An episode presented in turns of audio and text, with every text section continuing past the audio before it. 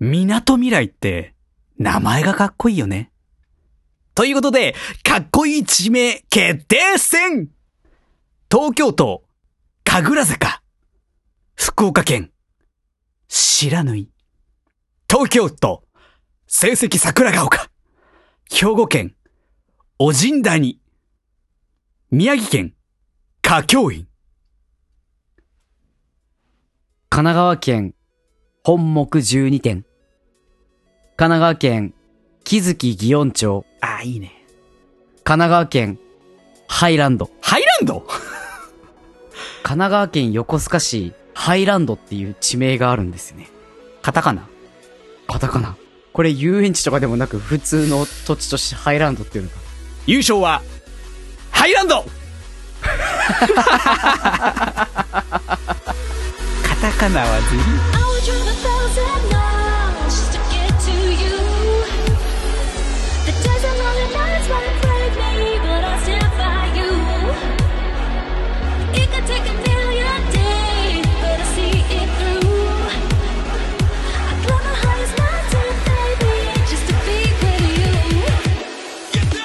マイナンバーカードをやっと取得しました。ベータです。そして。えー、取得したいな芝です。そうなんだよね。ずるずると、そういえば、俺持ってねえやってことに気づいて、うんうんうん。いい加減した方がええか、ということに、はっとした、もうその日にちゃんと申請を出して受け取ってきました。その一週間後ぐらいに。僕も、発行しようかなと思いつつさ、うんあの、前に話した今顔を整えてるからさ、ああ、写真必要だよ、確かに。うんそうそう、その、顔が極まってからマイナンバーカードを取ろうかなと思 じゃあって。、免許証とマイナンバーカードはじゃあ整い次第。そうそうそう。でも、ちょっとね、あの、髪型をそれぞれ変えたりしてね、あの、ちょっと違う面見せていこうかな あ、に二枚撮るの？マイナンバと。ーうん、それぞれ別だよ、そりゃ。あ、同じ写真じゃないんだ。そうか。うん。まあまあまあまあ。ね、あの、長く持つもんだからね。パスポートとかマイナンバーカードとか、免許証とか。そうそうそう。写真はね、確かに私パスポートの写真ちょっと変えたいもん。ああ、パスポートなんてみんな写り悪いじゃん。そう、で、10年かな確か私持ってるのが。うんうんうん。だから、まあなんだかんだあれ撮ったのも4年ぐらい前のやつかな。だけど、ちょっと嫌だもん。まだ当分そのままなんだ。そうだね。だからあと5年、6年後。だからうね、んそのぐらいの時に、まあ海外旅行行く機会があれば、また撮り直すと思うけど、その時は私もちょっと、頑張ってから撮ろうかな。5年間さ、自分をさ、極め続ければさ、とんでもないパスポートができるんじゃない？5年、ロングスパンだな5年間。もう別人になるよ。取りに行くさ、日の朝やばいと思うよ。この5年間今日のためだけに。俺、そのモチベ全て費やしてきたそのモチベ、パスポートそのモチベで取り行けるかな？まあただ、なんかそう、ちょすごいと思うよっと似たこと最近やってて、あの、健康し、健康診断が、うん。あの、会社で始まってるんだけど、うんうん。まあ今2月なんでさ、私なんか結構後ろの方にやられちゃって順番が。あの、ーこのコロナ禍だから、その病院側もなんか制限してて、1日何人までみたいな会社の中で。おー。だから私なんか3月の1週目ぐらいまでこう、1ヶ月後なの、健康診断始まります。皆さん行ってくださいって。この日に行ってくださいみたいな。割り振られた。1ヶ月ぐらいあるじゃんと思ったら、と思ったら、最近ジム行く頻度を増やしてて、女子高生じゃないんだからさ。絞っとこうみたいな。ちょっと、ダイエット。健康診断までに体重絞っとこうみたいな感じのことをや、やってて、はっと思った。これ芝くんが言ってたのとほぼ近しいマインドやんか、と。こういうことやんな、と思いながら。そうだね。そういうことだね。同じマインドだ。だよね。ね。はい。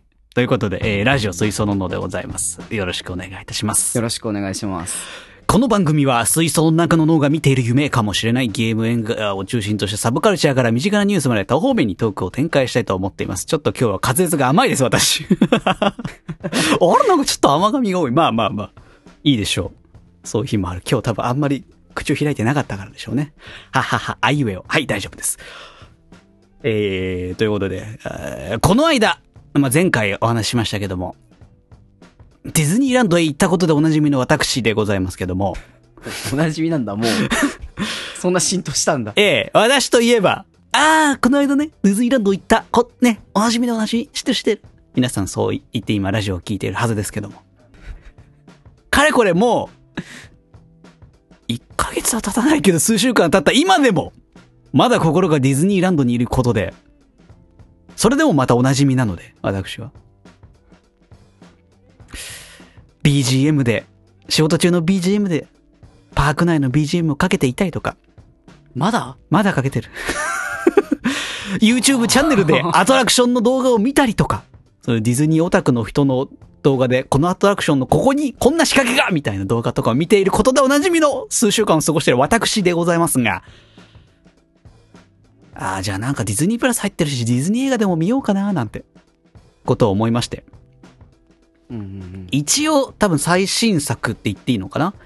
えーミラベルと魔法だらけの家という映画を見ました。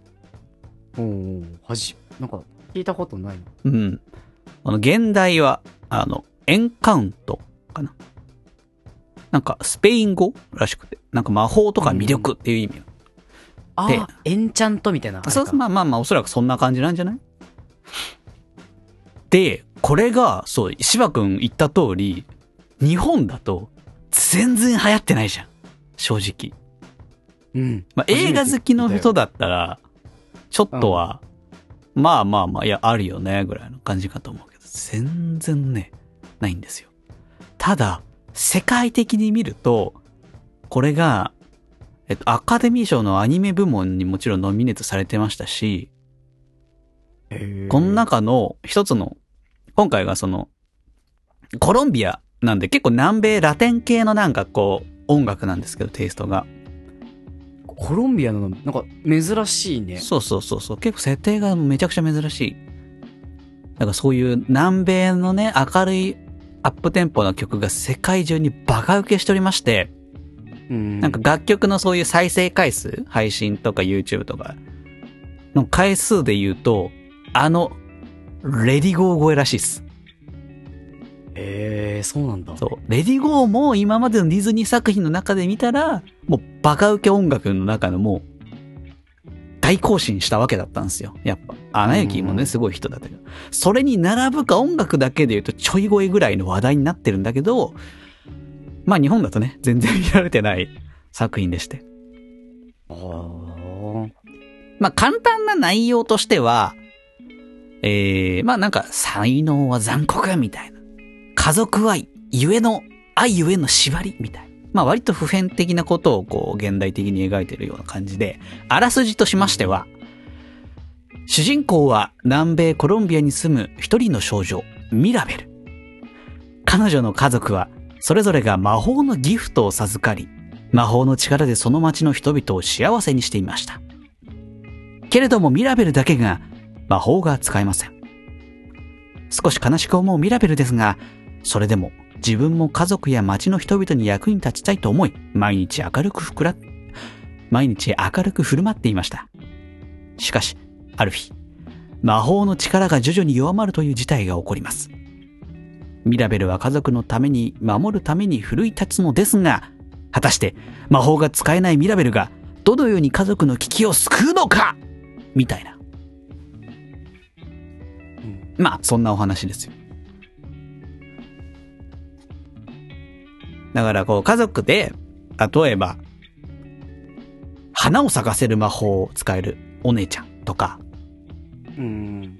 パワーの魔法でもう、でっかい岩とかもトンってやるだけでこう家をずっと動かせるような力持ちの魔法が使える人とか、動物の話していることがわかる動物と心を通わせることができる魔法を持っている人とか、そんな家族なんですよ。うんうんその中でミラベルだけ魔法を授かる儀式をしても何にももらうことができなかったっていう、そんなお話でしたよ。うん。まあ、なぜミラベルだけこの魔法をもらうことができなかったのかっていうことに関しては、まあ、作中でも明確に触れてはいないんですよね。うんうん。で、かつ、この主人公の、まあ外見的な話をすると、まあ、南米のコロンビア。まあ、結構なんかね、話的にも、まあ、移民的な扱いの、もともとはね。その祖母が移民的な感じで逃げていった途中で、その魔法が使える不思議な家が急に現れて、みたいな感じのところだから。まあ、先祖が移民の娘が、コロンビアのそういうとこに行き着いたみたいな感じで、かつ、今までのディズニー作品の中で初めてのメガネをかけたプリンセスっていうことで。おー、そうなんだ。うんうんうんうん。まあなんか、噂によると、なんかある少女がディズニーに手紙を送ったんだって。私はメガネをかけているんだけども、今までそのお姫様の中でメガネをかけてるお姫様が出てきてないことを悲しく思ってますみたいな手紙をディズニーに送ったところ、まあ今回のプロデューサーの人かな？かなんかがそれをもうひ非常にこう、なんか申し訳ないというか、感銘を受けて、これ、このデザインにしたみたいなお話があるとかないとか。うんという感じで、まあ、その、なんというか多様性というか最近のね、ああいう感じやな、というふうに思いました。まあ、なんというか、まあ正直ヴィランもいなければ、悪役もいなければ、王子様が出てくるような話ではないので、なんかある意味ディズニーの中だと、こう、設定を新しいものを設定してるなみたいな感じを印象しましたね。そう。プリンセスではあるんだ。まあ、プリンセスなのがそう、だから王子さんも出てこないから、プリンセスってことでいいのかなっていうこともあるんだけど、まあ、一応ね、うんうん扱いとして、主人公をまあプリンセスと言うのであれば、お姫様ではない。まあヒロインというのか、でお姫様ではないか。うん、まあまあまあって感じ。だから、そのさっきもレディーゴーっていうのがあったアナ雪。まあ、近年だとバカ受けの作品ですけども、まあ真逆の設定だなと。アナ雪ってさ、まあなんとなくわかると思うけど、一、人だけエルサ一人だけが魔法が使えてしまう。で、それでゆえに悩むみたいな話なわけじゃないですか。うん。うんうんうんそれで家族から離れて、ね、雪山の自分が氷の城の中に閉じこもるみたいな。そんなお話だったけどさ。だからミラベルは逆に、周りがみんな魔法が使えて、私だけ魔法が使えない。けども、その中でも家の中で一緒に暮らして頑張って明るく振る舞ってるみたいな。まあだから、つまりはなんだろうな、その選ばれなかった側の人間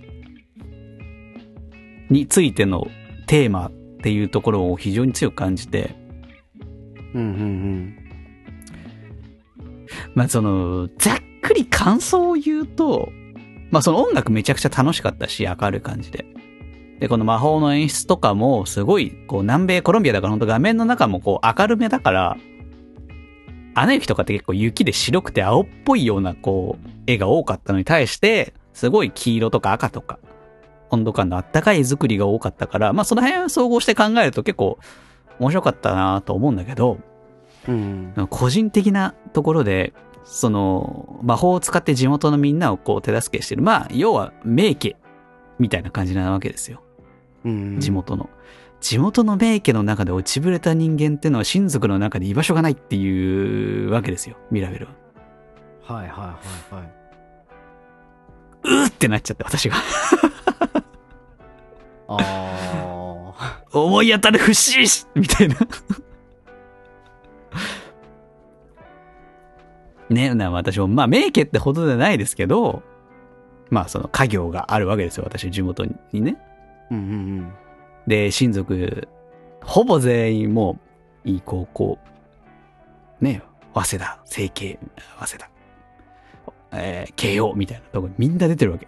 ほとんど。うん。ああ、そうなんだ。ほぼほぼ、ほぼほぼみんな出てる。うんうんの中で私なんかもうどこの四流大学みたいな、F ランみたいなとこしか出てないんですよ、私が。うん。なるほど。それを気にしてるところがそう。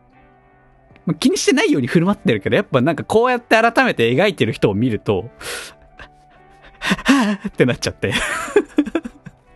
個人的にそこがもうしんどくなっちゃって見てて。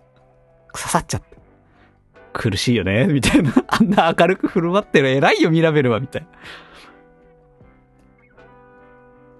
まあそういうところは個人的にぶっ刺さったから、私はまあいい映画だなと思ったんだけど、まあその辺がなくて、私、自分が、自分は選ばれなかった側だ、みたいな負い目を感じて生きてるマインドじゃない人は多分わかんねえんだろうなって。ミラベルとか家族周りのあの、扱いみたいな、あの、ある種ちょっと冷酷なね、こいつに対してはもう諦めてるからみたいな視線とか、会話の中でも出てくる感じとかが、めちゃくちゃ冷酷な描き方を正直してると思ったから、うんその辺がわかんないと結構ペラペラなストーリー展開なんだろうなっていう風に感じてもおかしくはないな、と思いました。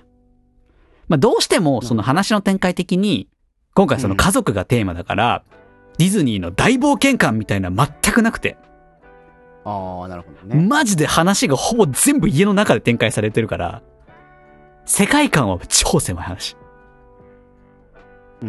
逆にそれが、ミラベルが、ある種家っていうものに固執して、こだわって閉じ込まっている、閉じ込められているみたいな。堅苦しくね。ここで頑張んなきゃ。才能はないけど、家族を支えなきゃ、地元を支えなきゃって頑張って、その地元に家に縛られてるみたいなのを感じちゃって。あー苦しい、苦しい。ある種ディズニーなのにめちゃくちゃ苦しくなった映画でした。なるほどね。でも、主人公は子供なんでしょ？まあ、子供、大人、まあ微妙な年齢かな？あ、そうなんだ。ちょうど間子供とかだとさ、やっぱなんか、もう街とかが限界じゃん、自分の世界が。うんうんうんうん。家とか学校とかレベルで。うんうん。まあ、子供視点だと確かにそういう家族、家だけの話みたいになるんかな。うんうん。いや、けど子供扱いされる年齢ではないと思う。そんな大人、そんな大超人、多少大人なのうん高校生ぐらい。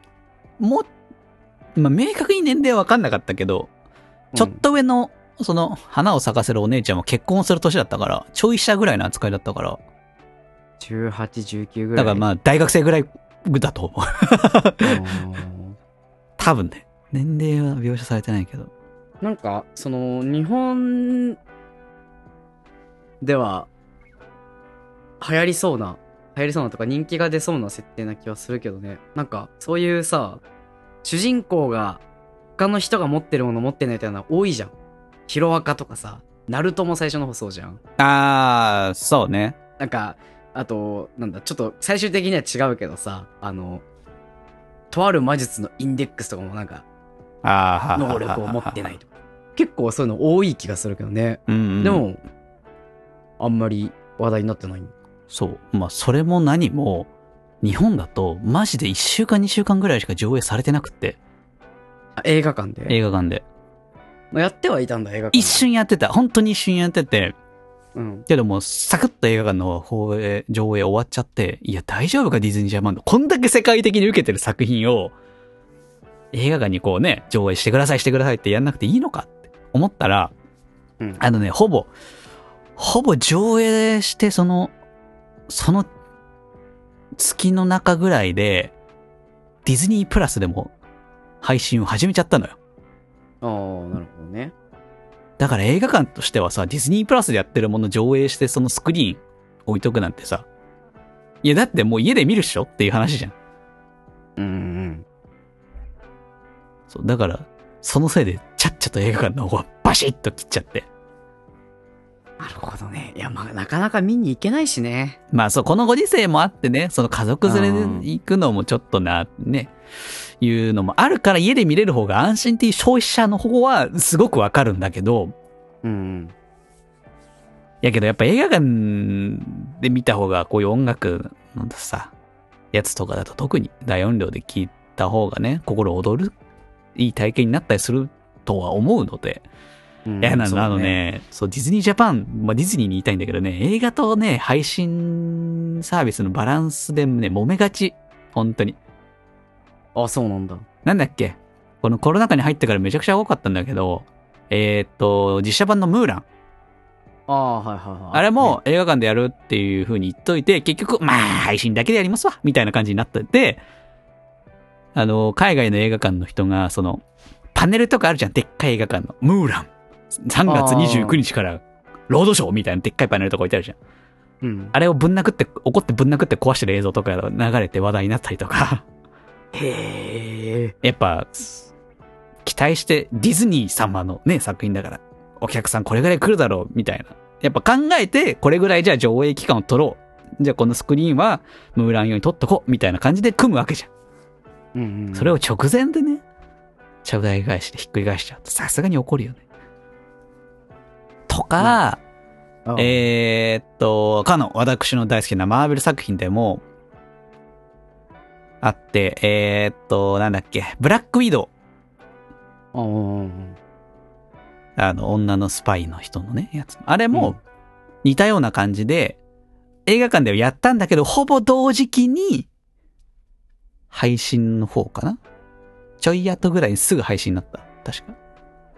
あ、そうなんだ。そうそうそうそう。延期に延期を重ねて、そうなっちゃったから、えっとね、これは映画館で揉めたんじゃなくて、俳優館で揉めて、いや、ブラック移動役の人のスカーレット・ヨハンソンかな？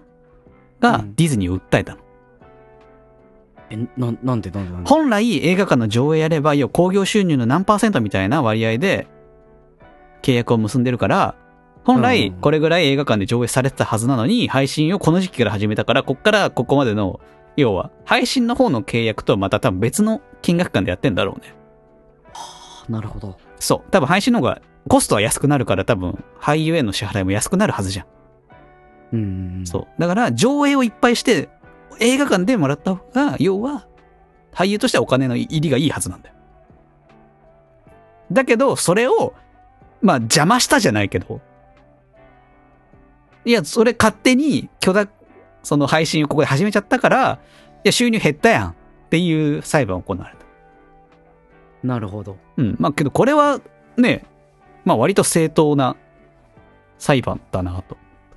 結構多分俳優側もここで起こさないと、それを簡単にされちゃうとさ、意図的に収入が減らされちゃうからさ、うんうん。何億みたいな、何千万何億みたいな話だからさ、もうそういう、ああいうトップの人は。まあまあもう、きっちり裁判をやる国だからね、まあ、おい、揉めとる揉めとる、みたいそう、決着はついてないの。えーっと、どうだったっけな？結果までまだ見てなかった。もしかしたらもうついてるかもしれないけど、割とディズニー勝ち目ないんじゃないかみたいな感じで言われてた気がする。なるほどね。うん。みたいな感じで、割とディズニー最近多いです。コロナ禍に入ってからディズニープラスが好調で伸びてるからこそ、多いです。うんうんうんうん。うん。だから、その辺はちゃんとね、やっぱ映画館文化も守りつつ配信文化もやれるようなうまいこと、バランスは取ってほしいなぁと。ディズニージャパン。おいディズニージャパン聞いてるのかい？え、ない。映画館なのかい？配信なのかい？どっちなんだい？肉ルーレットで決める？そんなんで決めちゃ一番いけないこと。い やーはい。ということで。まあ、そんなお話でした。まあ、結果ミラベル、どうだったのか？については、あの、はい今回、あの、配信で、まあ、吹き替えで見たんですけど。あ、そうなの？まあ珍しいね。いつも字幕でしょ？そう、いつもジョークなんだけど、まあ、なんとなく気まぐれで配信、吹き吹き替えで見たんだけど、結局感想としては、うんその、お高く止まった女をやる平野綾は、たまんねえぜっていう話だよね。それが、あれ、結局の感想でいいんだ。そう。あの、花を使う魔法使いのお姉ちゃん役をね、平野綾がやってた歌もうめえし、こう、プライド高い女の演技をやると、こう、けーってなるよねっていう。これこれみたいな。こう、春日の面影を感じてしまう平成中期オタクだなっていう。いや、面白かったっすよ。面白かった。面白かったけど、なんか辛い映画だなって思ったという感じです。ぜひ、配信で見れますので、映画館ではもうやってないと思いますが、配信で見れると思いますので、皆さんぜひディズニープラスに入って見てみるのはいかがでしょうか？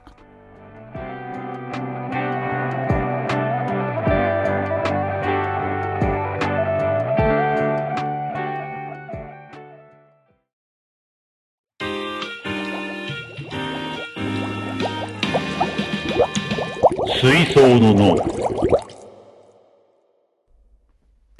最近あの、ウォーミングアップトークでも話したので、先週はいはい。かな？あの、聞いてる方は、先週？ぐらいに。はい。ぐらいには、あの、聞いてるかと思うんだけども、最近、あの、毎日毎日のように、ゲームをしていて、はあの、PC ゲームやってるんですけど、い。うんうん。そのゲームが、あの、オーバーウォッチっていうゲームを、オーバーウォッチ。ねはい。で、オーバーウォッチがまず、まあ、どんなゲームかっていうのを説明すると、ええ2016年に発売された、基本6対6でやるオンライン対戦ゲームはいはいはい。で、ジャンル的には、あの、FPS、 First Person Shooting。こう一人称視点で、まあ、銃やら何やらを持って、こう、撃って戦うってやつなんだよね。はいはいはい。で、ただこう、銃でただ撃ち合うだけじゃなくて、その、その6人でチームなんだけど、2人ずつでこう、役割が決まってて、うん。まあ、ゲームをね、な、何かしらやったことある人はもしかしたら、気馴染みあるかもしれないけど、タンク、ダメージ、サポートっていう役割に分かれていて、そうだね。攻撃役と回復役とか、そんな感じですよね。そうそうそう、簡単に言うと、まあ、タンクっていうのは、あの、こう、こう、なんつうんだろうな。壁役ですわぜな。ぜそうだね、壁みたいになって、こう、どんどんこう、チームをこう、ま、前にこう押し進めて前線をこうどんどん作っていくっていう役がタンクね。うんうんうん体力、基本的に体力がいっぱいあって、体がでかくて、なんかこう攻撃を耐えるようなはいはい。ガードだったり、いろんなそういう、アビリティっていうのがあるんだけどね。銃で撃つだけじゃなくて能力みたいなね、スキル、技はい。ガードが張れるみたいなのがあるのが、まあ、タンクだったりして、うんでダメージはもう相手をこう銃で撃ったり、攻撃してこうダメージを出すはいはい。役割。サポートはまあ回復とか、そういう感じの、っていうこう、222でこう役割が分かれて、あの、いろんなこう、ポイントをね、決められたポイントを取り合ったり、あの、そのポイントを守る方のチームと攻める方のチームに分かれて戦ったり、ね。うんうん。それまあいろんなルールが戦うっていうゲームなんだけども、このゲームは結構、その、競技性が高いんだよね、実は。ほうほうほう。まあ、最近、こう、e スポーツなんて言うけど、うん。オーバーウォッチは、プロリーグがあるんだよね。そうですね。プロリーグ、その、セリーグ、パリーグみたいな感じで、うんうん。あの、もうシーズンがあって、そのシーズンの、あの、プロチームが何チームかって、こう、1位をね、決めるために競い合うっていうね、うんうん感じのプロリーグがまあある。なかなかそんなにないんじゃないかな、プロリーグがあるゲームって。まあ、その規模のは確かにないのかな。うん。ね、大会があって、組まれたチームが、組んだチームが参加しますって参加するとかじゃなくて、リーグがっていう感じのね、あれなんだけど、まあその、そもそも e スポーツって最近結構聞くけど、e スポーツってどう思う？ありなしというか、e ス、なんか、e スポーツあー。肯定否定というか、どんな印象があるとか、どういうふうに思う？私は、そうね。私は個人的にはやっぱゲームが好きな側の人間なので、全然いいんじゃないかなって思いますよ。結局、まあスポーツって名前をつけるから、全然運動しないやんけっていう人がいるだけであって、うんその、チェスとか将棋とか囲碁とか、とかに近しい方の競技としては別にいいんじゃない？と思ってます。はいはいはい。うん。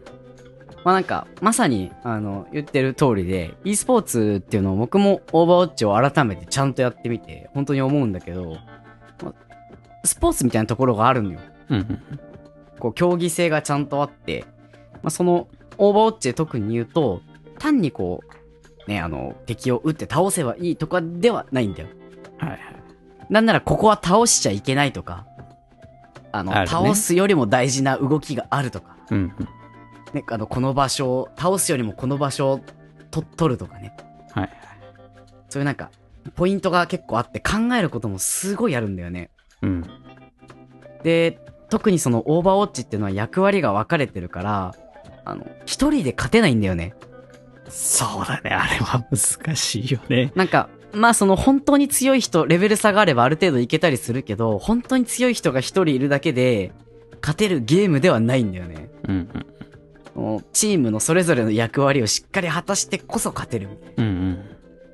あそれってまあサッカーとかさ、野球とかもまあそうじゃん。スポーツで言えば。そうだね。本田圭佑一人が、なんか地方のクラブチームに所属したところで、勝勝て、勝てるわけではないっていう話ですからね。そうそうそうそう。でなんか、その、例えば他にいろいろゲームがあって、あの、エーペックスとかさ、今最バトロ、近盛り上がってバトルロワイヤル系が流行ってるけど、あれって、こう、言っちゃえば死んだら終わりなわけじゃん。ゲーム内で。で、3対1とかさ、2対1、4対1だのをさ、1人がさばければ、一応その、その場面は勝ててしまうっていうのが結構あるんだけど、あの、オーバーウォッチっていうゲームは、あの、まあ、リスポン、復活するから、あの、死んでもね、うん。復活するからこそ、あの、終わらないから、そこで。はいはいはい。ただただ一人が無双して勝てるっていうやつでもないから、あの、終わって反省して次に生かそうというよりは、試合の中で、あの動きはダメだったし、あの相手にあれは通じないから自分はこうしなきゃいけないっていうのを、試合中常に考えなきゃいけないというか。うんうん。まあ、それこそその、まあ、さっきのサッカーで言っても、ゴール、シュート打ったけど決まりませんでした。このシュートコースダメか。じゃあ次こっちからっていう試行錯誤がさ、試合の中であるじゃん。うんうんうん。まあ、オーバーウォッチもそういう感じが、まあ、あるんだよね。まあまあまあ、確かにね。うん。で、やっていく中で、e スポーツを、スポーツって言ってもいいなって僕は結構思ってて。はいはいはい。まあ確かにスポーツって言うとやっぱり体を動かすっていうのが、こう、根本にあるんじゃないかなと思うんだけど、うん。その、人間の能力をさ、こう鍛えていって競い合うっていうものじゃん、スポーツのなんかその、よりこう本質的な部分って、はい。あの反射神経とかさ、身体能力とかを鍛えてさ、それをこう、競技の中でこう、出していくみたいな。でその、サッカーだの野球だのもな、人間が作ったものって考えるとさ、ゲームもやっぱりその、新、今の時代で人間が作ったもので、人間のその反射神経とか、判断力とか、そういうものがこう、試されるっていう点では、ちゃんとスポーツらしいところが e スポーツにもあるなとうんうんうん。思うのね。やっぱ、その、体を動かすスポーツと同じで、この人は本当に才能がすごいって人もやっぱりいる。います。わけでさ。大して練習してないって言うとあれだけど、あの練習量の割にやっぱ反射神経だのさ、判断力がもともとすごいとかさ、才能みたいなのがある人もいれば、それを努力で超える人もいればっていううんうん。ちゃんと e スポーツにもスポーツらしさがあるなと思うんだけど、うん。まあ、e スポーツはやっぱり、その、あまり大きくはなりきれてないと思うんだよね。老若、老若男女に。ね？ねって。はい。広まっていないというか。いませんね。それは。ローとかの部分は確かにね。で、なんでかなっていうのをこう結構考えたときに、まあ理由はいくつかあるな。ほまず一つ目に、ゲームの種類の問題なんだよね。その、サッカーはサッカー、野球は野球とかさ、そういうあの、感じであるけど、うんいろんなゲームがあるからさ、いろんなタイトルが。う。うんうんうん。そのスマブラやる人、スマブラやる人で格ゲーやる人はさ、FPS やりませんって人もいれば。そうね。まあ、それぞれの界隈があるからね。そうそうそう。あの、他のスポーツよりやっぱりどうしても多いじゃん。多いね。ね。だからその競技人口もそうだし、ファンもそうだし、野球ファンとかって言ったらさ、そのチームは違えど野球ファンとして一つの話題としてできるじゃん。うんうんうん。でも、あの、ゲームが好きって言ってもさ、RPG が好きなのか、FPS が好きなのかってもう話全く合わないしさ、そうね。ね。レトロゲームが好きとか、そういう、そそうういうのもあったりするしね。確かに全然違うわ。まあそういうところも、が一つ。はい。あと、あの、やっぱスポーツって歴史があってずっと続いてるっていうのもあって、うん。あの、まあ、流行りはあっても廃りはないじゃん。基本は。まあ、多少はあるけども、まあ、もう浸透しししきってるところはあるね。じゃスポーツって言ったらもうなんか、完全になくなりはしないけど、ゲームってやっぱ流行り廃りがあって、うん。あの、サービスを終了しちゃうこともあるし、はいはいはい。そういうところがちょっとね、あの、一つのものが続いていかないとやっぱりなかなかさ、こう、根付いていかないじゃん。はい。僕らが今やってるゲームがさ、あの、ずっと好きだとしても、20年後になって僕らがね、おじいちゃん、お年寄りに近くなったとして何十年後とかに、うん。ないじゃん、もうそのゲーム。そうだね。懐かしいレトロゲームになっちゃうから。そうだね。サービス終了してできなくなるゲームなんていっぱいあるからね。そう。それがまあ、あの、上の世代とかに広まらない理由の一つ。うんうんさらに、これも結構課題だなと思うんだけど、ゲームのイメージとか、コミュニティの問題。あの、やっぱゲームのイメージってさ、少なからずいいイメージない人もいるじゃん。まあ、年齢上の方々だとまだまだいるだろうね。減ってきたものの。これはもうまあしょうがないといえばしょうがないと思うんだけど、うん。あの、外から見て何してるかわからないっていうのもあるからね。全部ゲームのことをファミコンって言うからね。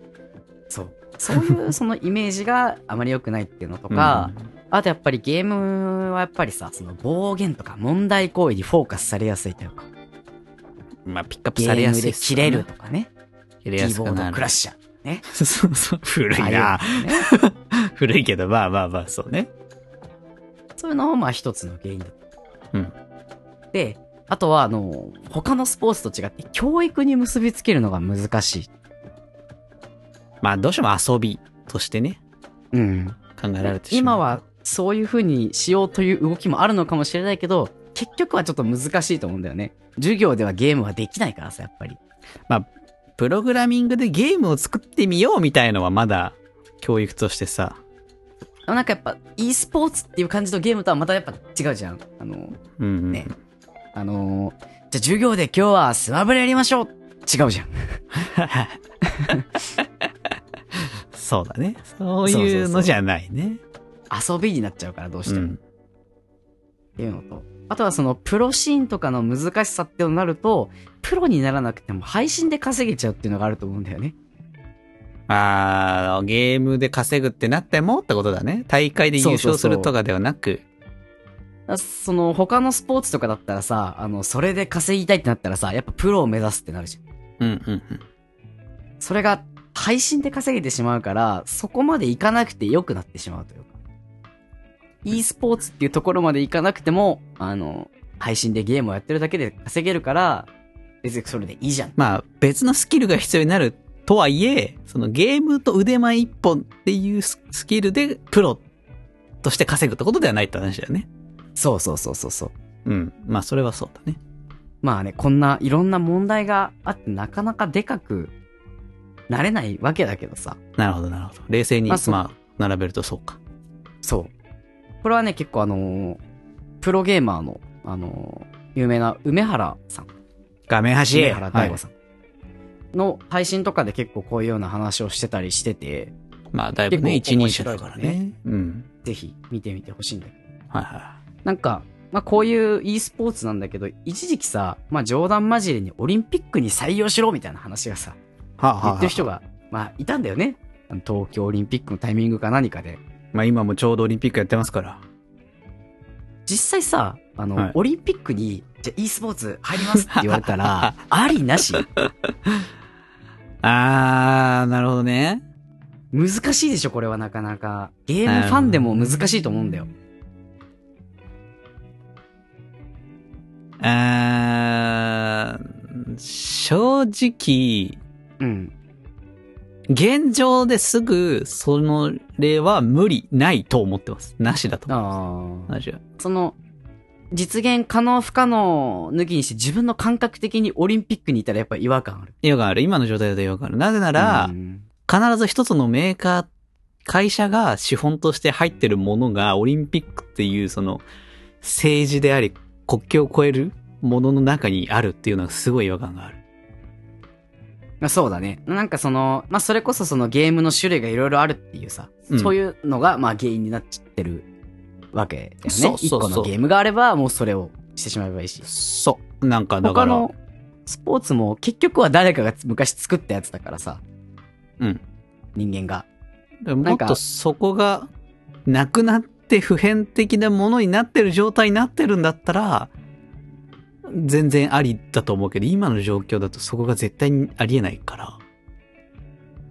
そうなんだよね。そこが難しいところなんだよね。だから、なんか、それこそ、スポーツ、オリンピックとして、うん。今のスポーツのね、まあ、ふ夏冬あるけど、うん。もう、もう一個作って、その、体じゃない方の競技系のもので、うん。あそれこそチェスだったりとか、あチェスボクシングでもいいですけど、チェスボクシングってご存知？ー。なんか、初めて聞いたような、聞いた覚えがあるような。あの、チェスとボクシングを1ラウンドずつ交互にやるっていうスポーツ。あー、え、それはもうさ、違う。え、みたいな感じで、まあね、うん。とかでもいいけど、そういう、その、頭脳戦の方の競技のものとして、まずは、チェス、囲碁、オセロ、まあ、うんボードゲーム系とか、なんか、そういう系から始める、知能オリンピック、頭脳オリンピックみたいなものを夏冬と別枠に作るみたいなとこから始めないと、e スポーツが入ることはないと思いますね。なるほど。まあでもな、はい数学オリンピックみたいな感じになっちゃいそうだよね。そうそうそうそう。それをちゃんとオリンピック協会が主導でできるんだったら、絶対未来は明るいと思いますけど。なるほどね。うん。なんか、その、例えばゲームがどういう形になるかわかんないけど、はい。そもそもじゃあオリンピックに採用される基準というか、あはい。のーに当てはまるのかどうかっていうので、まあ、調べたんだけど、ほうほうほう。オリンピズムっていうオリンピックの根本原則があるんだけど、へえ。まあ、オリンピズムっていうのは、肉体と意志と知性の資質を高揚させ、均衡の取れた前人の中にこれを統合させることを目指す人生哲学である。あ難しいな。オリはいンピズムが求めるのは、文化や教育とスポーツを一体にし、努力のうちに見出される喜び、良い手本となる教育的価値、普遍的、基本的、倫理的諸原則の尊重などをもとにした生き方の創造である。まあ、難しくてよくわからないけど、多分ゲームのことじゃないなと思うんだよね。その結論が出てしまいましたか。多分これゲームのことじゃないなっていうふうになんとなく分かったんだよね。それだけは分かったの。なるほど、なるほど。あのーゲームってやっぱ倫理観とか壊れてる人間が強かったりするからさ。まあ、ちょっとあるね。ね、あの、いかに相手にさ、嫌なことをしようかっていうのがゲームの強い考え方ではあるから。うんうん。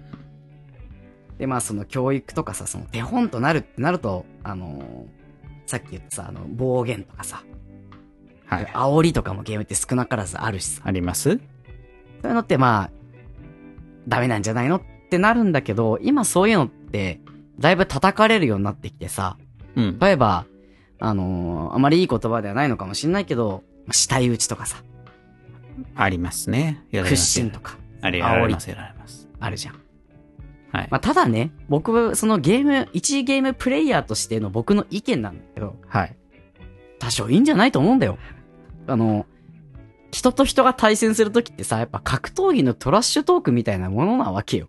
は煽りだの、死体打ちだのっていうのはある程度ね。まあ、芝君やりますもんね、下打ちね。僕はね、多少やるね。その、それは、あの、相手への、まあ、ある意味リスペクトでもあるというか、はあの、お前を認識してるぞっていう。絶対に倒してやるっていう強い意志を僕に持たせた一つの男として、お前はこの数十秒間、1分間、数分間、このゲームの中で僕のライバルだったぞと。はは。あの、勝ったことを勝ち誇りたくなるぐらいの相手だったんだっていうね。なるほど。そういうことなわけよ。でまあそのトラッシュトークみたいなものなわけよ。あの、格闘技とかでもさ、うん多少やっぱあるしさ、あそのサッカーとかでも結構あるじゃん、そういうのって。まあ、ある意味スポーツでも全くないわけではないからね。うん。そうそうそうそう。それやっぱ人と競い合うときって多少そういうのって出てきちゃうからさ、うんうん。その、まあ、相手を過度に馬鹿にするのは違うけど、ね、その、やってやったぜっていうのは、まあ多少ありなんじゃないかなというのがまあ僕の意見ね。はい。まあで、現状ね、その e スポーツっていうのをまあ考えたときに、とは言ってもね、やっぱり技術より影響力っていうのが今、でかいんだなっていうのがあって。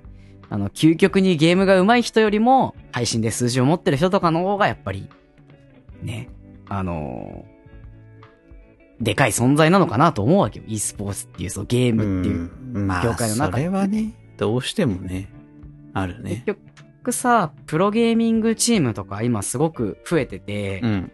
盛り上がってるけど、今、これ録、収録してる、本当に今日もちょうど、うんあの、バロラントのああ、大会がやってるねあのあゲーミング、プロゲーミングチームのクレイジーラクーン、はいはい CR カップのバロラントのやつバロが今日か。見てねえや。ちょうどなるほどね。やってるんだけど、はい。まあなんか、プロゲーミングチームもさ、あの、実際の、あの、競技勢って言われる、その、競技としてやってる人以外にさ、うんストリーマーっていうのがいてさ、うん。結構なんだかんだストリーマーの方が多かったり、有名だったりする、わけじゃない。まあ、大会を盛り上げるためにはね。そうそう。元あの、競技でやってた人とかもさ、あの、ストリーマーとして今はやってるとかって結構多いじゃん。おいおい。人気なとこで言うと、スタイリッシュヌーブさんとか、見ます。シャカさんとか見ね。ます。ね。結構、うん、割と、もう、周りの人だと、大体知ってるぐらいの有名な人私は最。近、河川さんを見てます。あ、河川さんもまあそうだよね。えだからなんか、そういうところがやっぱあるから、やっぱりね、まだそういう、影響力がでかい人の方が、目立ってるっていうのが、他のスポーツとかではないじゃん。そういうのって。まあ今は YouTube とかで出てきてるけど、でも、なんか違うじゃん、また。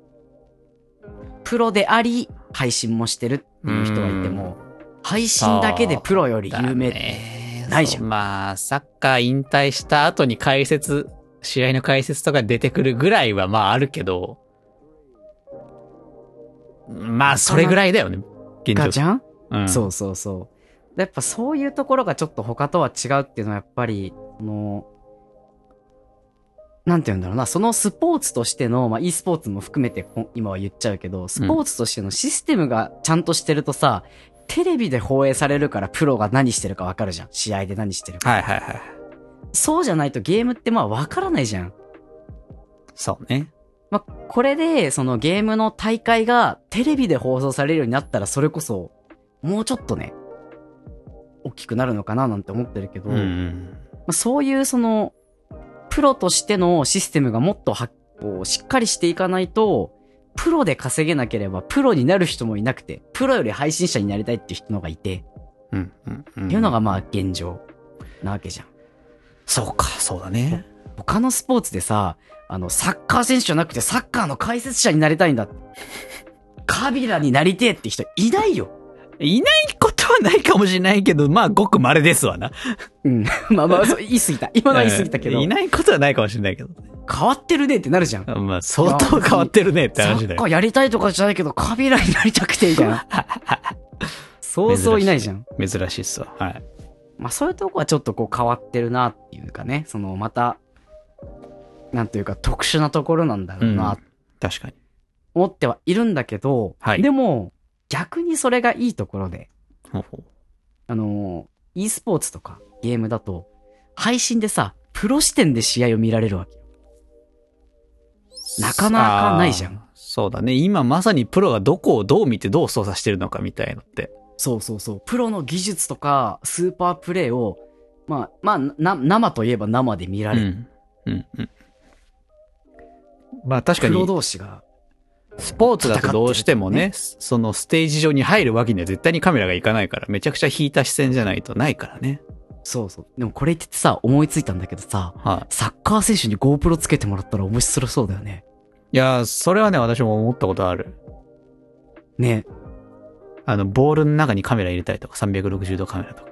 ボールの中にカメラは、あのーさすがにとんでもないことになりそう。画面用意しちゃいそう。いや、だから360度カメラだからほら、後からソフトでさ、視点固定して編集できるじゃん。いああ、生がよくない？や、だからそれリアルタイムにできるような技術も開発できるっしょ。今なら。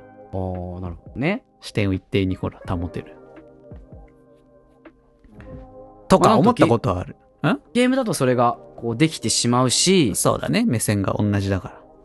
あの、宣伝なんだけど、オーバーウォッチリーグって、はいあの、こうツイッチとかに、確かツイッチとかでオーバーウォッチリーグにこうサブスクみたいな感じか何かでお金をこう、払って、あの、視聴券みたいなやつ買うと、好きな選手の視点で見られるんだよ。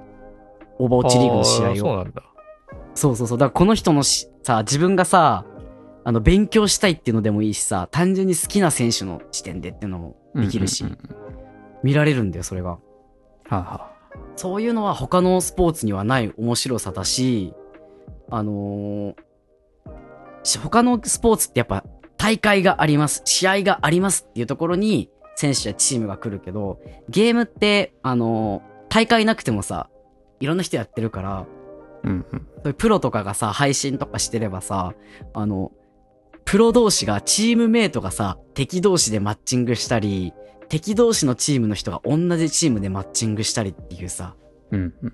あの、ドリームチームが見られるわけよ。うん、確かにね。あるね。っていうのも、まあ、他のスポーツにはない、こう、ゲームならではの良さというか、あの、うんうん白熱した試合が、まあ、割といつでも見られちゃうう。うんうんのがまあゲームの、まあ、いいところなんだよね。うん。まあなんかそのスポーツかと言われれば、わからないけども、まあゲームをスポーツとして見ると、まあこんなにね、面白いことがあるというか、面白い見方もできるんだ。最近改めてあのーいいじゃないですか。結構本気でやってみて気がついて、はいはい。いいまあ少し先なんだけど、2022年の4月に、あの、オーバーウォッチリーグの2022が開催されるんだよ。ああ、そうなんだ。ちょっとね、あの、オーバーウォッチ2っていうのが発売される関係で、あ、そっか。あれ、今年だっけ？一応今年の予定だね。いろいろとあの、んだ延期があったりして、かや忘れてた。今年かちょっと。ね、その、チームの人数の構成とかが変わるから、またちょっといろいろ変わるかもしれないんだけど、ただ、オーバーウォッチリーグ、せっかく始まるから、初めて聞いたっていう人とか、ゲームの大会って何よみたいな。うんうんあのー地方のゲーム屋さんとかでやってるやつ？みたいな。そう。なんかスマブラの大会？みたいな。古いな。ゲーム屋さんの大会？みたいなあったけどね、そういうのね。うん。そういう感じで思ってる人も、ぜひオーバーウォッチリーグ、あの、スポーツの試合と思ってみると、うん。結構熱くなれたり面白いので、ぜひね、あの、観戦、応援をよろしくお願いします。はい。ありがとうございます。私もオーバーウォッチやってたんですけど、最近は一切やってないので、ちょっとまたやりたいと思います。また今度一緒にやりましょう、ぜひ。あれ、もうクロスプレイってできるようになったんだっけ？できるようになったと思うんだよね、確あか。、だよね、だよね。そう、クロスプレイできないからずっとしてなかったけど、あ、そっか、できるんだったらやろうと。はい。じゃあぜひ皆さん、オーバーウォッチ見ろあの、あの、僕そんなに命令してないから、ね。あ、あ、見て、あえ、え失礼、失礼です。ぜひ見ましょうねい。はい。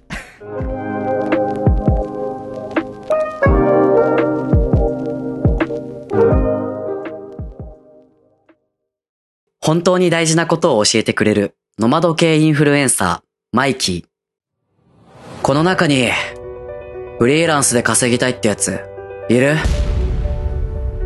この中に、ポットでの知らないやつに、何十万も仕事振りたいやつ、いる？いねえよな。人脈広げっと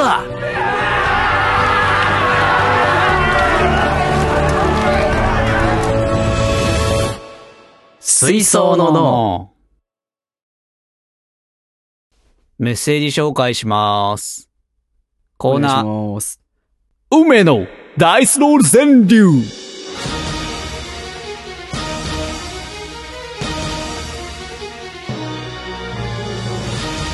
ダイスを振った目で川柳を募集するコーナーです。現在は542の形で川柳を募集しておりますと。いう感じで、えーこちらが結構来て溜まってたので、今回ドワーッと紹介したいと思います。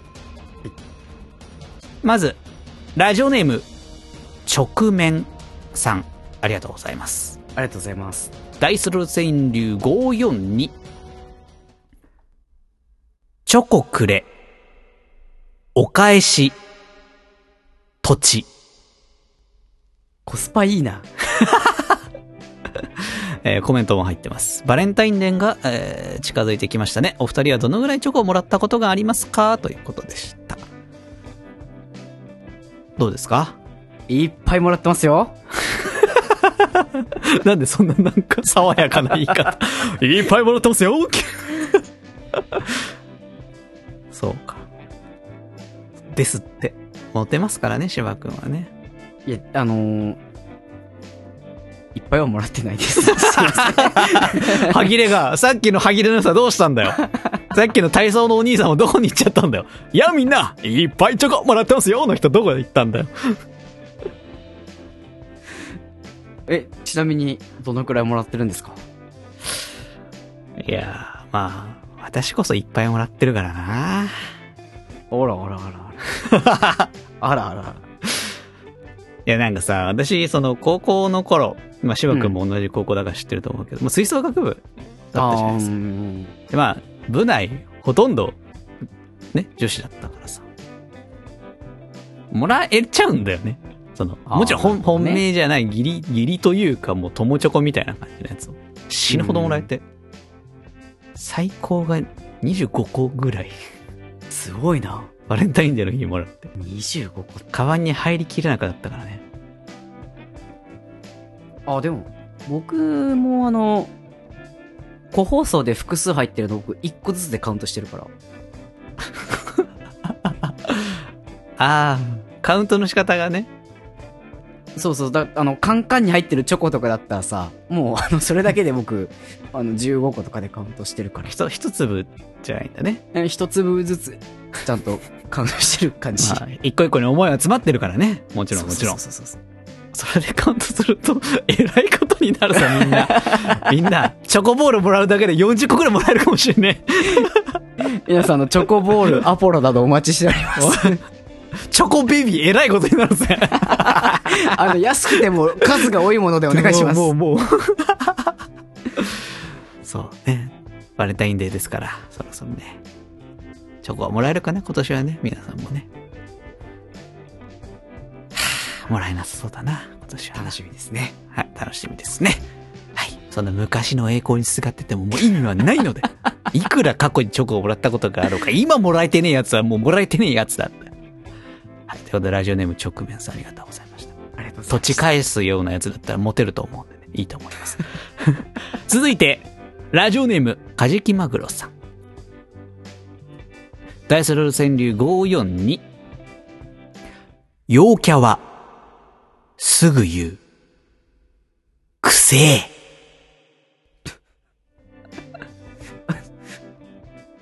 そうだね。な、何の話だ？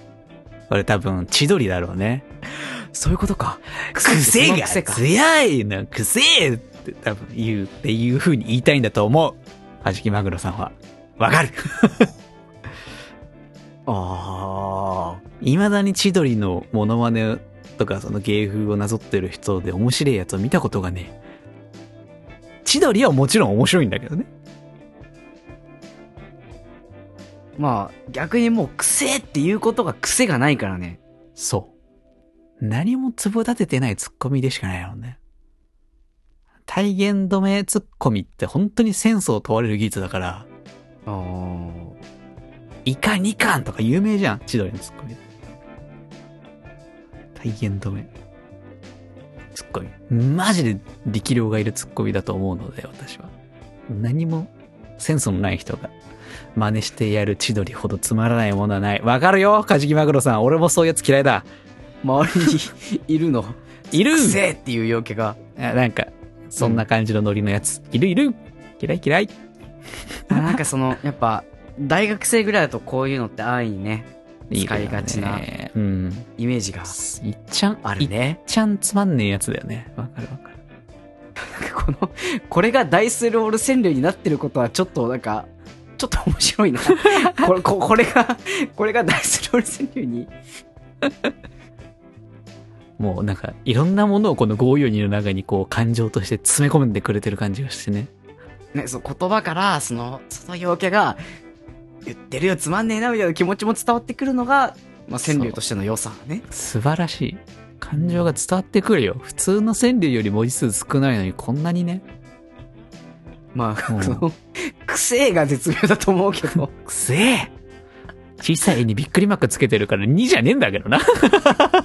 まあまあ、読みだから。そう、読み方としてはくせえの両者がいいんだけどね。陽キャはすぐ言う。くせえ。すごい川柳だよ、これは。いや画期的だよ、なかなか。ーそういうやつを鼻で笑って生きていきましょうね、皆さんね。はい。ありがとう。えー、ラジオネーム、かじぎまぐろさん、ありがとうございます。ありがとうございます。続いて、ラジオネーム、ゆみこさん。ありがとうございます。ありがとうございます。大ソロ川柳542。傷ついて、割れていく。日々。え、大丈夫ですか？大丈夫ですか？大丈夫なのか？なでこれが、そう、うん。読んでて、ふとね、このメール来た時に、補足がなかったから、どっちなんだろうと思ったのが、これが、日々なのか、日々なのか、どっちで読んだ方がいいのかなっていうのが、ダブルミーニング？いや、なんじゃねえかな。なんかひらがなであえて書いてきてたんだよね。あ、でも、その、日々の方だったら、それ、大丈夫ですかなんか？あの、相談乗るのでメールで、そう。なんかあの、それ、それことあった？わ割れる前に、どうした？話聞くぞ。大丈夫か？話聞くぞ。おい、出会い中やめろどうし。た？下心満載のやつの聞き方やめろ。どうしたん？じゃないんだ。なんかこっ、ちからな。こっちからどうしたって聞かなきゃ言われない程度の関係性だったら諦めろ。勝手に向こうから相談聞いてもねえのに言われるぐらいの関係性じゃないんだったら諦めろすすいません。僕もちょっと今傷ついてああ、ごめん割れてく。ごめんな。ひびが入っちゃったな。まあこれダブルミーニングって新しいね。あ、どっちなんだろう補足がなかったから、っていうと、日々、か漢字じゃなくて、ひらがなで書いてたから、なのかなーって、だからよ読むの、傷ついて割れてく日々、日々。どっちで読むのが正解だったのかしらというのがちょっと悩み。その、割れていく方の日々？日々じゃなくて日々の方ってさ日々？うん。漢字がわからないんだけど。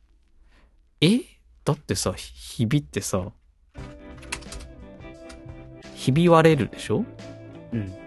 ひび割れるはあれよ。いや、ひらがなで書いてました、今まで。僕いやは。、めっちゃ難しい漢字があるんだよ。えーっとね、うん。と今コピペで見せるけど、これ。読めないわ、これは。これはな、難読漢字よ。まあね、難読漢字ではあるね。もう、いや、これは、なかなか、面白い川柳だね、これも。うん、どっちだったのかを知りたい。どっちでも意味が通ってるっていうのがまたね。うん、あえて、全く意図してなかったら超面白いけど。逆にね、勝手に私が、いや、俺どっちだって思っただけで、全然そんなことなかったら超面白いけどね。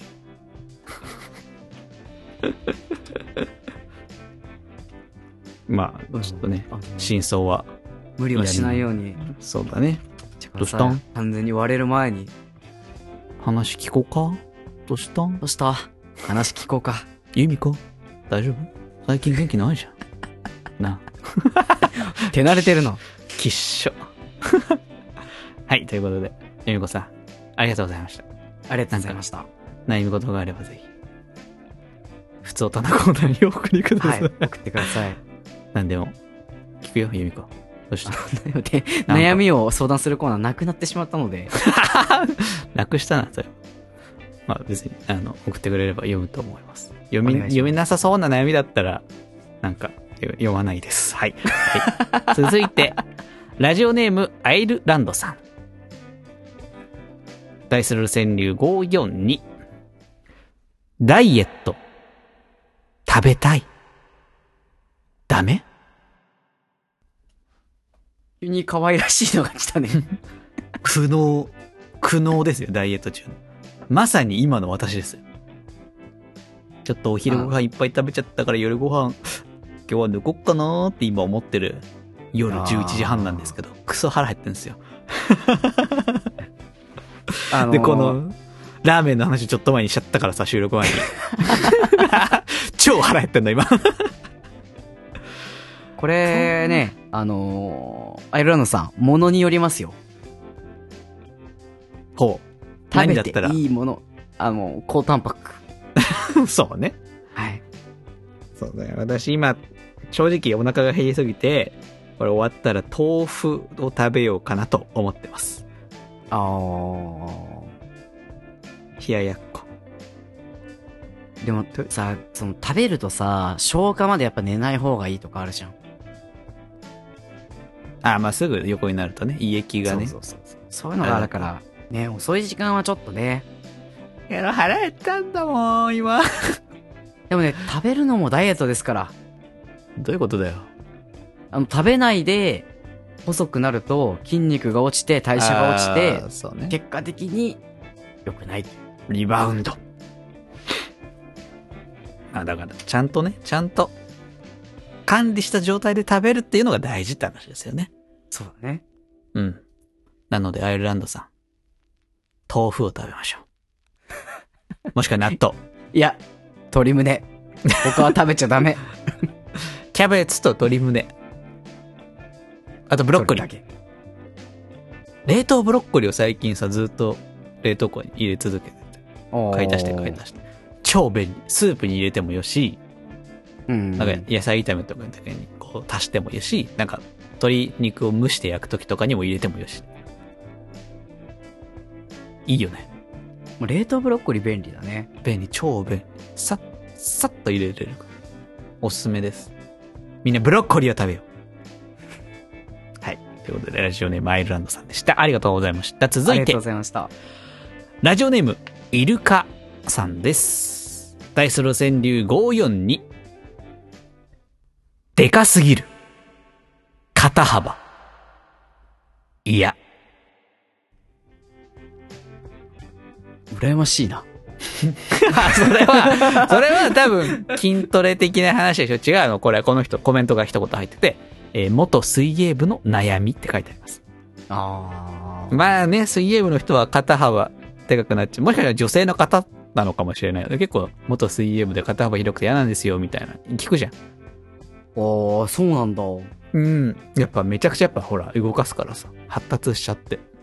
まあ、服がね、こう、がっしり見えちゃうとかはあるけどね。そうほら、なんか体格、ストレート、なんだっけ。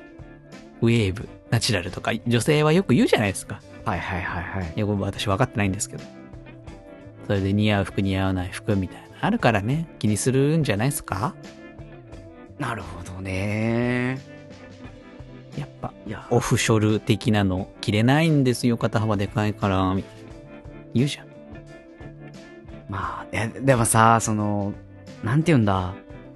自分の努力で大きくなったものだからさ、羨ましいけどな。そのマッチョニズムなんで、それだ。だって、自分がさ、水泳頑張ってて、あの、こう、肩幅が大きくなったとしたらさ、うんそれこそ常にさ、あの、肩に症状だのトロフィーがついてるのと同じよ。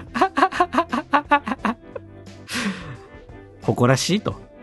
誇らし、誇らしいよ。僕なんかあの、なるべく大きく見えるように、こう、怒り型で歩いてるん ちっちゃい肩幅を。だ。そう。人一倍小さいんだから、こう、グッとさ、やってるんだよ。胸を張って生きてるんだね。まあでも、まあね、羨ましいと言ってもね、まあ、悩みは悩みだもんな。そうそう、身体的特徴ってやっぱパッとは変えられないからね。うんまあだから肩幅上がりにくい服装とか着てるのかもしれないけど、まあ。意外と周りのみんなはね、そこまで気にしなかったりするので。そう、そう、そうだよね。なんかその、まあそもそも肩幅がどうこう、言ってくる人がおかしいしね。そう、指摘してくる人とは仲良くしないで、そんなん気にしてないよっていう人と一緒にいればね、着たい服着て、好きなように生きてください。そんなでかい、深い悩みなのかなこれわかんないわ。そうだよ。でも、あ、羨ましいな。それはマッチョニズムな考え方のね、筋トレ的な考え方ですから。そういう話じゃないと思いますから。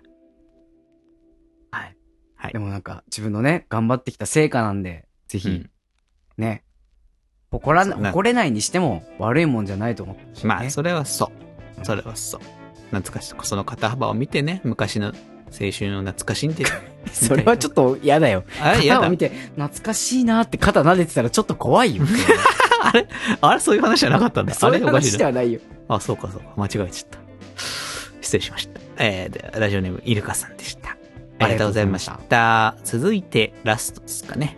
ラジオネーム、デチヤマさんです。ありがとうございます。ありがとうございます。大ソロ川柳542。桃太郎。もともと、鬼。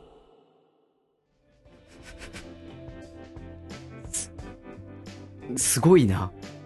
で、コメントとして、本当は怖いグリム童話的なやつです 本当に怖いよ。本当に怖いよ。だから、あの桃はどこから流れてきたんでしょうかね？みたいな話でしょ？鬼ヶ島から流れてきたんか。そうそうそう。だって桃太郎ってずっと鉢巻きしてますよね。あの鉢巻きの中ってどうなってるか知ってますか？角、角があんのあそこに。そう、折れた角があそこに隠れてるんだよ。はあれおかしいですよね。あんな体格の違う鬼に対して、犬だの、キジなど、猿だの、別にプラスにもさしてならないもので、あの軍勢相手にバッタバッタと切り倒すことできますか？できませんよね？あいつが鬼だからですよ。あ。なるほど。成長もあまりに早すぎるもんな。そうだよ。すぐすくすくと大きくなって、それ人間じゃないでしょ。鬼だからです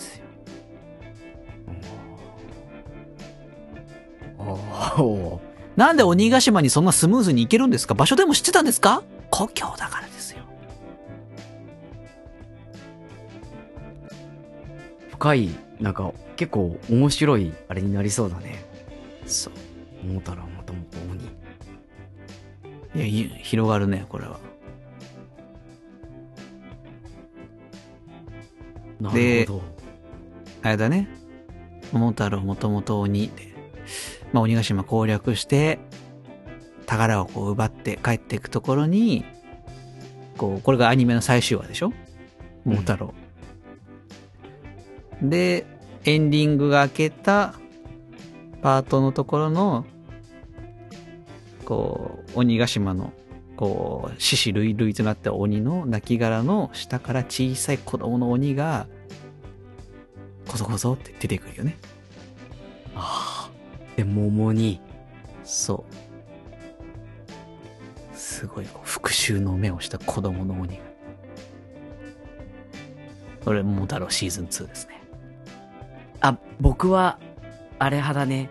あのー、鬼を退治して、うん戻ってくるじゃん。はいはで、おじいさんとおばあさんと、令和に暮らす桃太郎でしたが、い。はい。でしたが。鉢巻きの下を見られてしまうんですよ。あー、バレちゃうんだ。角、折れた角。お前、桃太郎こ、これは違うんですおじさんおばあさん。で、村で迫害され、はいはいはい。絶望した桃太郎は、はい。一人鬼ヶ島に帰っあー、なるほど。ていう話ですね。新たな鬼を生んでしまったわけですな、人間は。そう。そうやって。で、また、鬼が、その村を襲い始める。あー悲しみの連鎖ですね。悲しい話だな。悲しい話なんだよ。意外とね、やっぱこういう昔話ってなんかこう、教訓じみたものがね、必ずありますからね。そうだね。そう、そういうの。桃太郎もともと鬼は、すごい、あれだな、あの、衝撃の展開だな。なんかな。広がります。広がりがある川柳でした。はい。はい。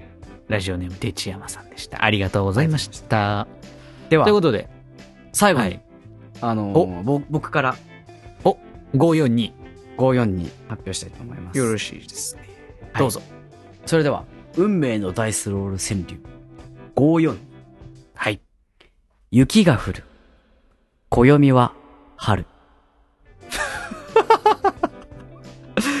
ほう。先日雪が降りましたが、もう立春過ぎていて、暦では春。はい。でも、2月って案外雪が降るんですよね。そうだね。あ意外との、そん。な、あの、結構暦と今ってアンバランスだよなーっていうのを思って読んだはい。ものになります。風流ですね。はい。ありがとうございました。じゃあ、大猿川柳は以上ということで、えーっと、じゃあ今542でしたが、振り直しますか。はい。新しいの、紹介したら新しいのって感じで。そうね。いけたらいいたら新しいの。では、えーっと、あれこれって8面ダイス ?10 面ダイスもう、もう何面でもいいけど、?12 面ダイス5、7、5っていうのがあるとすると8とかの方がいいのかな ?10 の方が面白い。10かな？じゃあ、10面ダイス3つ振らせはいていただきます。梅のダイスロール川柳えい嘘でしょ？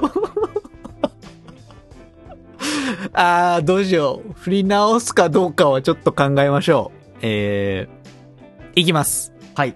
次回からのダイソル川柳はこの形で募集します。1、7、8、8、1、8、8。なんならその、間違えそう。1と8を。188です。どうする？まあ、いっか。行こう行こうあの、みんなならやれると思う。この1をどう使うか。もう、あ、あってなっちゃうじゃん。1で。だい、だいぶね、あの、すごく皆さんうまくはめていらっしゃるので、ここでちょっと1個レベル上げて、まともなのが出ねえな。まあ、まともなのってなんだよって話なんだけど。逆にこれで5、7、5とか出られてもさ、普通の川柳コーナーになっちゃうからさ。いや、まあ、それは、それはね、もうダイスの神のみぞ知る、あれなんだよね。確率的にはゼロじゃないから。それはそれでいいですけど。18、無調率でも188はないと思うよ。188でございます。これは、歴史を動かす。これは、きちいですな。合計17文字だから、575と同じなんだよね。88がやたらに長いんだよな。3、3とかであってほしかったよな、頭はせめてうな。ん。まあ、ということで、もうこれは振ったらもう、これなので、えー次回からは188の形でダイスロール全量をお待ちしておりますので、皆様ぜひともお送りください。ある程度溜まったらご紹介します。お待ちしてますお。待ちしてます。ということで、ダイスロール、ダイスロール川柳を含めて、えー番組ではメッセージを募集しております。メールアドレスは、水のラジオアットマーク Gmail.com、水のラジオアットマーク Gmail.com、スペルは sui, nouradio アットマーク Gmail.com、または番組公式ツイッターでのあ ?DM、ハッシュタグ水のをつけてつぶやいていただきますと、番組で紹介させていただきます。一瞬、頭が真っ白になってました。えー、コーナー紹介。ふつおた。いわゆる普通のお便りでございます。どんな内容でもお待ちしております。ゆみこ、相談があったら、ここに送ってな。話聞くぞ。下心ある二人がお送りしてますので。はい。えー、テーマメール募集コーナー、マンスリーテーマ狙い撃ち。一つのテーマを聞いて皆さんからメッセージを募集しております。現在は、美味しい話で募集中です。ちょっと集まりが悪くて、まだ全然紹介できない段階ですので、皆さんぜひぜひ美味しい話お待ちしております。おしもしといてください。お願いします。作品レコメンドコーナーマイリスト共有中。映画、アニメ、本、漫画、音楽、何でもいいのでおすすめし合うコーナーです。ミラベル。みんなもぜひ見てくださいね。オーバーウォッチ。はい。お願いします。そして、先ほどやった運命のダイスロ川柳。えー、ダイスロールした形で川柳を読むコーナーです。現在、次回からは188で募集をしておりますので、こちらもぜひとも送ってくださいな、と。いうことで、えー、今回いかがでしたでしょうか？芝くん。いやー、なんか、川柳が、レベルが高いなと。うん、面白かったです、今回。ね。なんかい、いろんなメッセージ性のあるものから、普通にうまいものから、単純に面白いものまで、うんうん羨ましいものまでありましたね。うん。羨ましい。そう、肩幅え、肩幅肩幅に取られすぎだろ。そうね、ゲーム。ゲーム、私も最近ゲームばっかしてますよ。最近さ、うん。ちょっと、まあ、もう時間があれなんで長くならないようになんですけど、あのヴァンパイアサバイバーっていうゲーム、あー、なんか聞いたことあるな。ご存知？あの、うんまあ、スチーム、パソコンのゲームなんですけど、うん。300円ぐらいで買える激安ゲームなんだけどね。これが面白すぎて、無限にやっちゃうんすよ。な、何、軽軽く何系のゲーム？えっと、まあ、あの、操作が移動だけなんだけど、うん。で、シュパシュパってこう、なんだ、自動攻撃するだけなの。周りから敵がわーってくる。あで、それはでレベルアップすると、ランダムでスキルを選んで、どんどん攻撃を強化していく。だから、ローグライクっていうのか？ランダムだから。ー。なんかスマホとかである形あ式のやつだよね。そうそうそうそうそうそう。なんだけど、もう演出が買いがかってて、何も考えずにぼーっとできるから、一番ダメなゲームよ。一番やっちゃいけないゲームですね。中毒性が高い。マジでこれやんない方がいい、みんな。神ゲーだからやんない方がいい、本当に。マジでやんない方がいい。超面白いけど、マジでやんない方がいい。あの、ブラウザ版で体験版があって無料でできて、めっちゃちゃんとできるんだよ。へヴァンパイアサバイバー、ブラウザーとかで検索すれば出てくるから。えけど絶対やんない方がいいみんな、本当に。超面白い。なんかもともとカジノのゲームとか演出とかの、あの、あるじゃん。スロットとかのああいう映像とかゲームとか。あれを作ってた人が手掛けてるから、超なんかこう、気持ちいい演出があるの、なんか。レベル上がった時の音楽とか映像とか、あの、ランダムで宝箱が落ちてて、そこで拾うと、ランダムでそのスキルが手に入ったりするんだけど、その宝箱の演出とかも、激アツリーチみたいな感じのなんか演出とかあったりするわけ。うん。うひょーってなって、何も考えられなくなるよ。おーこれ絶対にやんない方がいいです、皆さん。本当に 絶対に検索してはいけないです。ね、気をつけて。なんか、よくある広告みたいだな。我慢できない人は絶対に検索しないでください。エロいゲームの広告。はい。といったところでね、まあゲームもね、ほどほどにしましょう。プロを目指さない限りはね、ほどほどに楽しみましょう。という感じですね。では、ちょっとだいぶ長くなってしまったんで、それでは、この辺りにしたいと思います。それではまた次回お会いいたしましょう。バイバイ